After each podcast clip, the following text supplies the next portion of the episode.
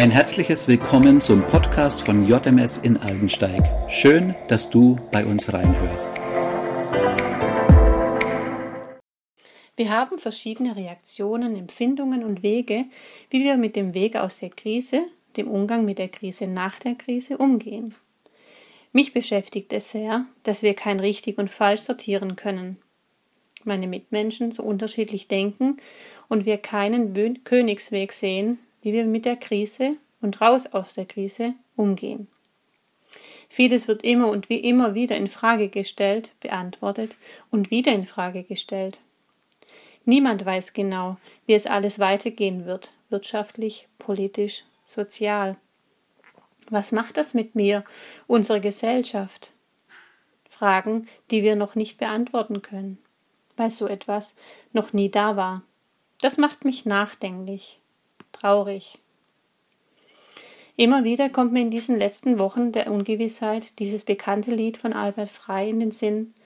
Du gibst mir Freude, die von innen kommt, Freude, die mir niemand nimmt. Im ersten Moment denke ich, diese Freude würde mir ja gut tun, aber ich kämpfe damit, fröhlich zu sein. Schwer liegen oft diese Fragen der Ungewissheit auf mir. Doch immer wieder kommt dieses Lied, Du gibst mir Freude, die von innen kommt, Freude, die mir niemand nimmt. Es gelingt mir nicht, mich darauf einzulassen. Die Freude am Herrn ist meine Stärke, fällt mir da ein. Es sind die Worte, die der Schriftgelehrte Esra und der Prophet Nehemia dem Volk Israel zusprechen. Als Mundschenk des Königs Artaxerxes reiste Nehemia mit einer persönlichen Genehmigung nach Jerusalem, um mit den Israeliten die Mauern Jerusalems wieder aufzubauen. Nach vielen persönlichen und handgreiflichen Angriffen der Feinde Israels und Nehemias wurde die Mauer nach 52 Tagen fertiggestellt.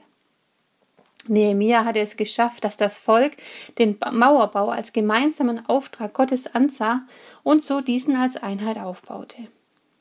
Das Volk hatte wieder einmal neu zusammengefunden und auf Gott gehört.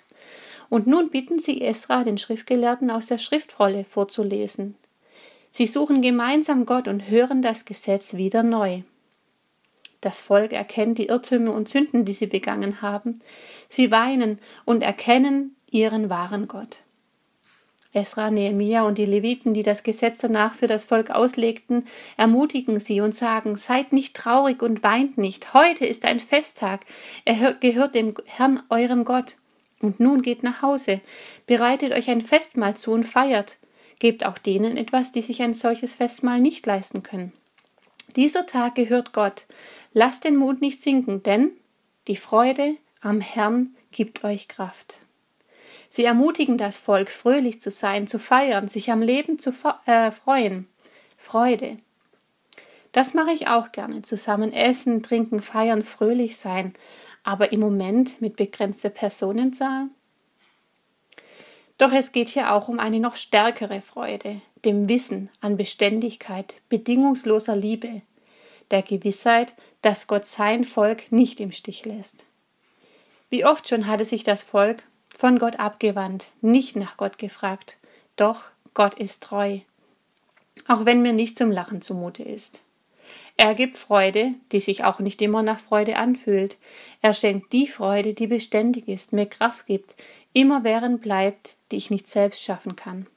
Es geht um die Freude, die mich zum Leben führt, auch wenn die äußeren Umstände nicht passen, sondern die Gewissheit gibt, die mich optimistisch bleiben lässt, weil Gott alles in seiner Hand hat und seinem Blick und seiner Hand nichts entgleitet.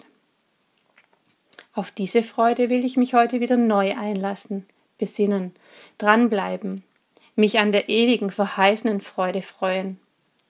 Das wünsche ich dir auch, dass du trotz allen äußeren Umständen ein fröhliches Herz hast.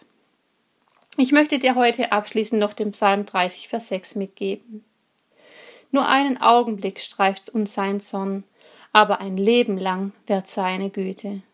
Wenn wir am Abend noch weinen und traurig sind, so können wir am Morgen doch vor Freude wieder jubeln.